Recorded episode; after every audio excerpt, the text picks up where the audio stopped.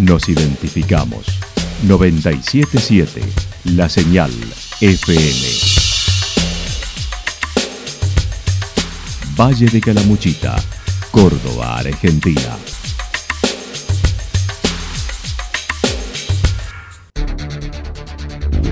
Municipalidad de Villa del Lique.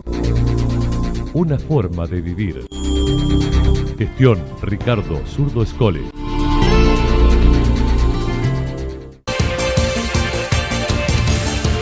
A esta hora hacemos un repaso por la información regional a través de los títulos. Elecciones, Comisión de Seguridad y Defensa del Medio Ambiente con el intendente de Villa del Dique. Agresiones a una vivienda en Villa Mancay después de denuncias en defensa del ambiente. Suelta de libros en la Biblioteca de Santa Rosa.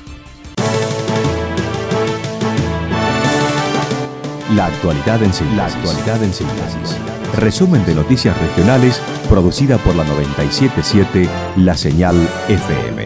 Nos identifica junto a la información. Elecciones, Comisión de Seguridad y Defensa del Medio Ambiente con el intendente de Villa del Dique. El intendente Ricardo Escoles analizó el resultado electoral del pasado domingo, reconociendo históricamente el peronismo. Ha tenido números bajos en Córdoba y en esta ocasión en Calamuchita. En particular, hubo un crecimiento por encima del piso cordobés, llegando al 17%. Ni ha tomado a nadie como si fuera una cuestión distinta de lo que venía ocurriendo en años en distintas elecciones. Tal cual. Después hay lugares que por la referencia de los dirigentes, por la gestión que esos dirigentes tienen y por las situaciones locales o regionales, hay regiones que están mejor y hay otras que están peor. En el caso de, la, de Calamuchita, el Frente de Todos creo que terminó en 17 y pico por ciento, lo que es un número en términos del promedio nacional, provincial de todos, porque el Frente de Todos es un promedio alto. Y bueno, significa que ha habido obras en distintos pueblos de la región, traídas por el gobierno nacional y que han permitido mostrar una gestión y que esa eh, gestión se ha capitalizado en respaldo de la gente. Mediante su análisis se demostró el peronismo en Calamuchita como tal está desgastado y se remitió a la experiencia de formación de encuentro calamuchitano como respuesta a lo que sucede desde hace años. No, lo que pasó es que hubo una decisión de la gente eh, en una dirección de una propuesta electoral distinta a la que nosotros tenemos y la gente optó por esa, esa opción. Era, era, a ver, si vos querés eh, darle una gráfica a lo que estamos hablando, eh, el encuentro regional para Calamuchita, para el desarrollo, ¿ah? Sí. fue un síntoma de lo que estaba pasando a nivel de región y de los pueblos y de la gente. Y la elección del domingo fue un diagnóstico. En relación a la marcha por la inseguridad que el pasado lunes se llevó a cabo en la localidad ante los hechos vividos por dos familias de Villa del Dique, asaltos con amenazas a mano armada, y en el que se ha solicitado desde hace dos años más refuerzos por el crecimiento de la localidad, Ricardo Escoles dijo ha buscado alternativas en un trabajo conjunto entre municipio y policía que todavía no fue respondido. Para traer el DUAR, que la, policía de bomberos, la policía que hace grandes catástrofes, pero son policías. Hubiera habido seis, siete policías en el, en el camping para cuidar el lago, pero también disuade estando presente ellos. Bueno, hemos, le hemos presentado, hemos hecho con la policía local un registro de todos los lugares donde había que poner cámaras, que es un presupuesto cercano a los 70 mil dólares, que nosotros estábamos dispuestos a poner la mitad. Bueno, nosotros hemos intentado, por todos los medios, encontrar la, la respuesta que se puede.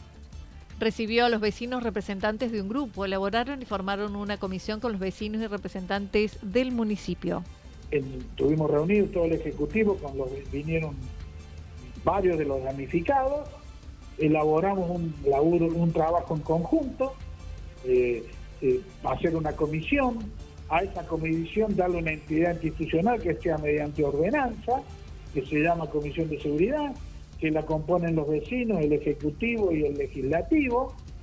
Y bueno, ahí a trabajar para ir encontrando las respuestas que venimos reclamando y que por determinadas circunstancias no hemos sido escuchados. Pero sí, es un tema preocupante, pero no para Villa sino conceptualmente para todos. Vuelvo a lo mismo. Tenemos dos, una vez y media más la cantidad de habitantes que hacía, había 10, 15 años atrás. Por lo tanto, eso significa o más personal, o más vehículos, o más tecnología, pero significa que tenemos que pensar que los pueblos bucólicos que teníamos antes, que dejamos el auto en la puerta andando y, volvíamos y nos íbamos en el auto, estas cosas se están modificando la semana próxima volverán a reunirse con la comisión, mientras anoche el Consejo Deliberante aprobó la creación de este espacio. Finalmente, y en relación a las costas del lago, días pasados detectaron una intervención en el camino público del lago, en un sector donde se están terminando entre 6 y 7 casas, y ahora trabajaron con una retroexcavadora la ladera, a pesar de los reclamos presentados a la Fiscalía.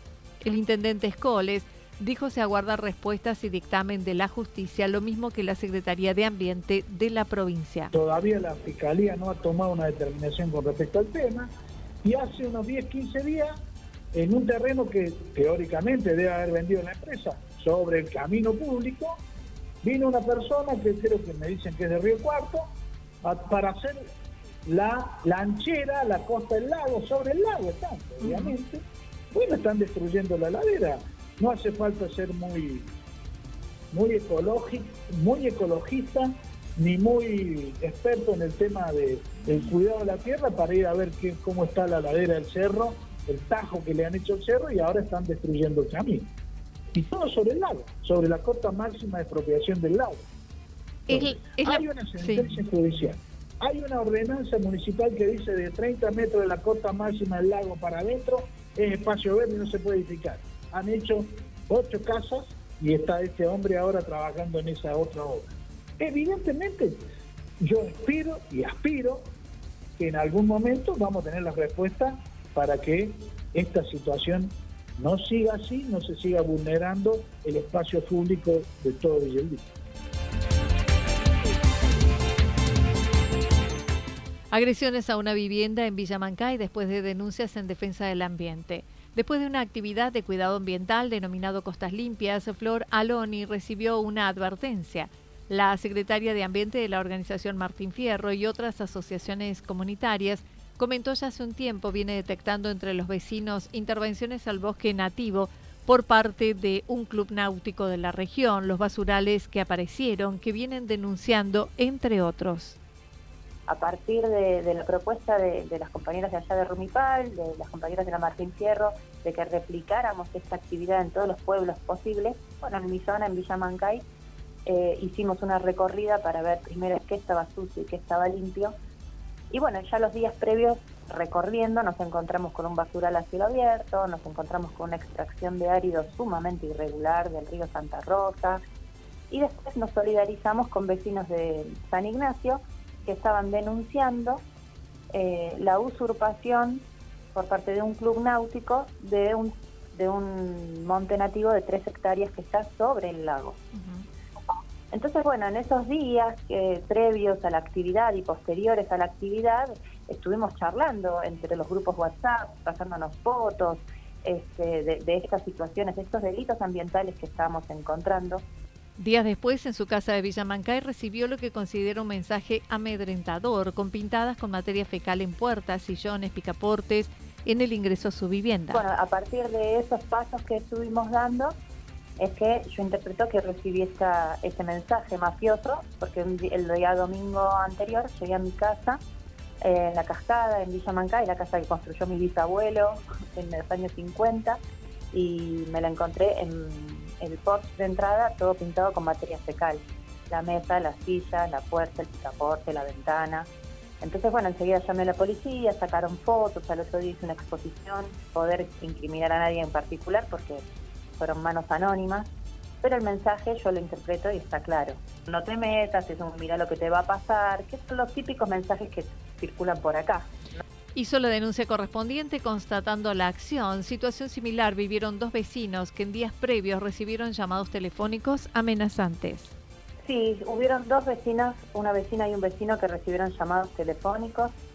Este, mm, en, un, en un primer caso fue eh, un llamado muy claro de decir, por favor, no me denuncien. Eh, la verdad es que no sé si puedo dar nombres, pero una, una vecina que descubrió el delito ambiental recibió un llamado diciendo, no denuncies. Eh, otro vecino recibió un llamado diciendo los hippies te quieren sacar tu campo y hacer una reserva natural, campo de un vecino, digamos, tergiversaciones, digamos, hubieron un par de mensajes previos hasta este tercer mensaje que eh, era mate fue un mensaje material y que se pudo denunciar concretamente, porque un llamado telefónico no se puede mucho denunciar y aparte que los vecinos tienen miedo. A mí me cuentan cosas, o sea, que me pintan la, la casa con materia fecal es mínimo mínimo, Anita, al lado de las amenazas que reciben muchos vecinos. Por este hecho recibió respaldo de la comunidad y de autoridades varias. Aclaró estuvo conversando telefónicamente con Jorge Ordóñez, jefe comunal de San Ignacio, quien también accedió a suspender la extracción de piedras del río y lamentó lo sucedido. Hablé, con hablé por teléfono con Jorge Ordóñez, el jefe comunal de San Ignacio, para que él me explicara en primera persona por qué se estaban llevando las piedras la comuna de Villa Mancay del río Santa Rosa abajo del puente. Eh, él me dio su explicación, que la verdad es que lo que me dijo es que no lo iban a hacer más, evidentemente no estaba bien que lo hicieran. No me supo decir si habían un permiso de DIPAS o de vialidad, no se llama más DIPAS, pero bueno. Sí. Pero bueno, pude tener una buena charla con Jorge Ordóñez, este, quien también se mostró muy preocupado de que sucediera esto, porque él también venía estando ya en la charla previa por la situación esta del bosquecito, Jorge se preocupó en llamar a Alessandri, en tener una reunión con los vecinos y en comprometerse a que sí se va a hacer una declaración de reserva natural en este bosque de tres hectáreas en San Ignacio. Entonces, digamos, eh, hay un diálogo, hay un, bueno, está bien, esto está mal, esto está bien. Eh, con quienes no he podido charlar ni he recibido ningún tipo de llamado desde la comuna de Mancay.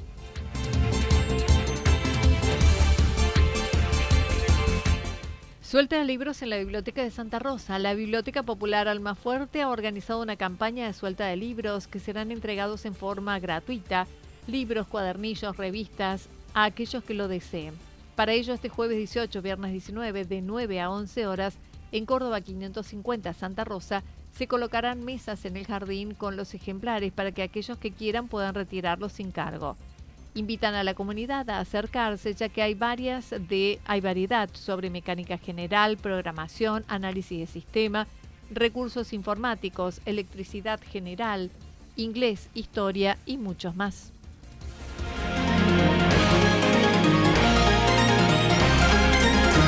Toda la información regional actualizada día tras día. Usted puede repasarla durante toda la jornada en www.fm977.com.ar. La señal FM nos identifica también en Internet.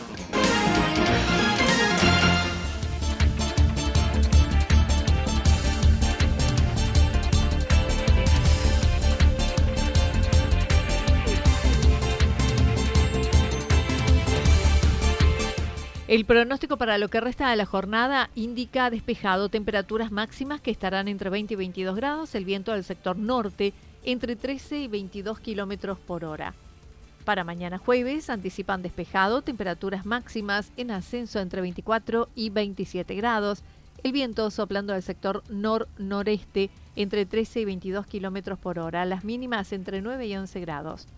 Datos proporcionados por el Servicio Meteorológico Nacional. Municipalidad de Villa del Lique. Una forma de vivir. Gestión Ricardo Zurdo Escole. Lo que sucedió en cada punto del valle. Resumimos la jornada a través del informativo regional en la 977. 977 La Señal FM.